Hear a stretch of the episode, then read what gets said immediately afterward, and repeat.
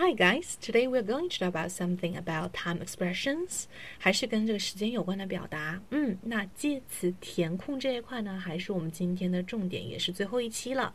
来听下面这五个句子，看看在我停顿的时候，这个空格你应该填一个什么样的介词。Alright, so the first one.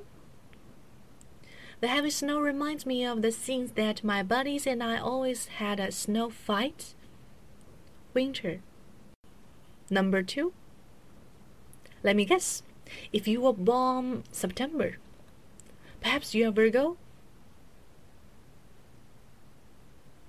It's been more than three years since we met. 2012. Number four, our regular meeting is every Sunday evening. Number five, she plans to go to a cafe and read the afternoon. 好，大家应该有点感觉了吧？那么其实这里呢会有两个不同的介词哈，我们来看一下第一个，什么什么呃，这个大雪的 heavy snow reminds me of 让我想到了什么？The scene that my buddies and I 就是一个什么样的场景？我和我的朋友兄弟经常去干嘛？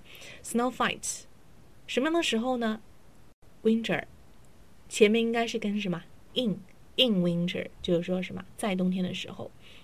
And number two, let me guess, if you are born, sorry, if you were born in September 也是一样的，在一个什么月份面前，还是可以用 in 这个介词哈。嗯，那我可以说 in December, in October 都是 OK 的。那这边有个 Virgo 的意思，就是说处女座哈，你可能是处女座的，如果你是九月份的话，我猜你是处处女座的。好。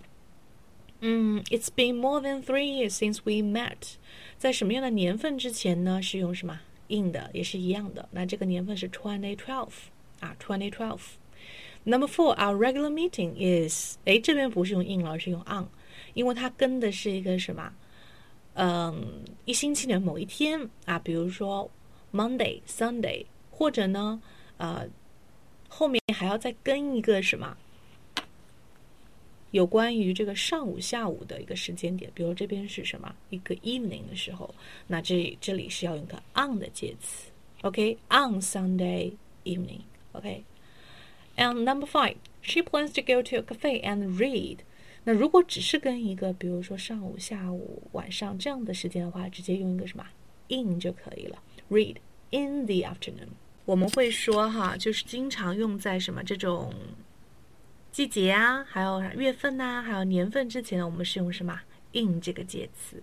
Alright, so that's pretty much for today. If you like today's program, you can share this in the moments, and also you can contact me to get some free opening course and also materials. Alright, see you next time.